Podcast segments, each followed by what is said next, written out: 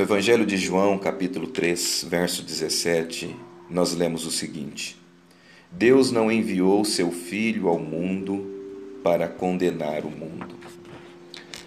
Jesus sabia que as pessoas elas são salvas ou destruídas, são felizes ou infelizes, com base no que acreditam. E a autocondenação é uma dessas crenças destrutivas. Todo mundo sente-se mal às vezes com relação às coisas que fez ou às coisas que deixou de fazer. Mas algumas pessoas sentem-se mal a respeito não do que fizeram, mas de quem são. Elas se condenam e se tornam autodestrutivas se não descobrirem como mudar suas convicções em relação a si mesmas. Apresentar-lhes fatos raramente muda a atitude de autocondenação. É muito comum ouvir as pessoas dizer: Eu não sirvo para nada, eu não presto para nada, eu não valho nada, não faço nada de bom, e por aí vai.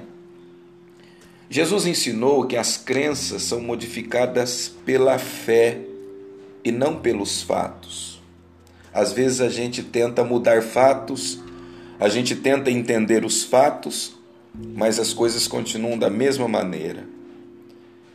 Jesus veio ao mundo não para condená-lo, Jesus veio ao mundo para salvá-lo. Ele não queria que as pessoas se sentissem mal a respeito de si mesmas. Em vez disso, desejava que elas se sentissem amadas por Deus.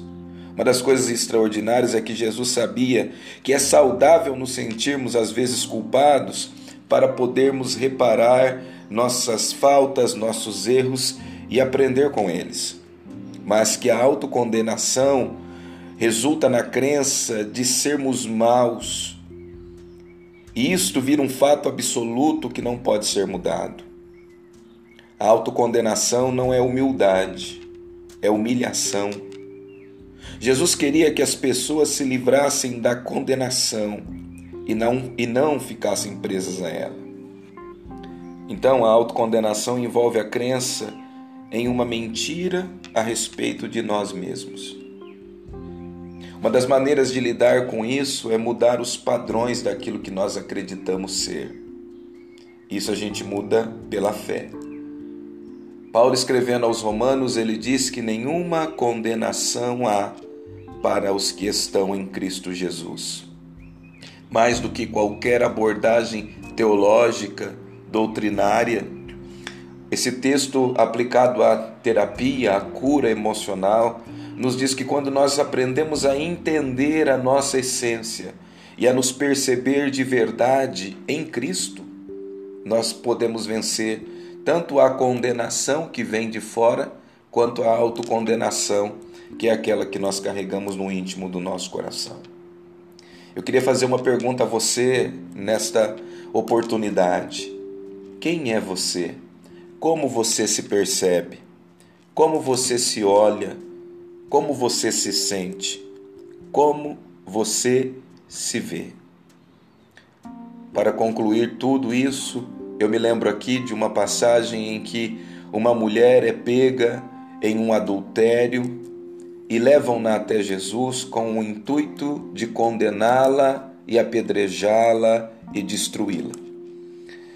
Jesus a perdoa e os acusadores que estão ao entorno da mulher não têm argumento contra a fala de Jesus, porque Jesus diz: quem estiver sem pecado, atire a primeira pedra.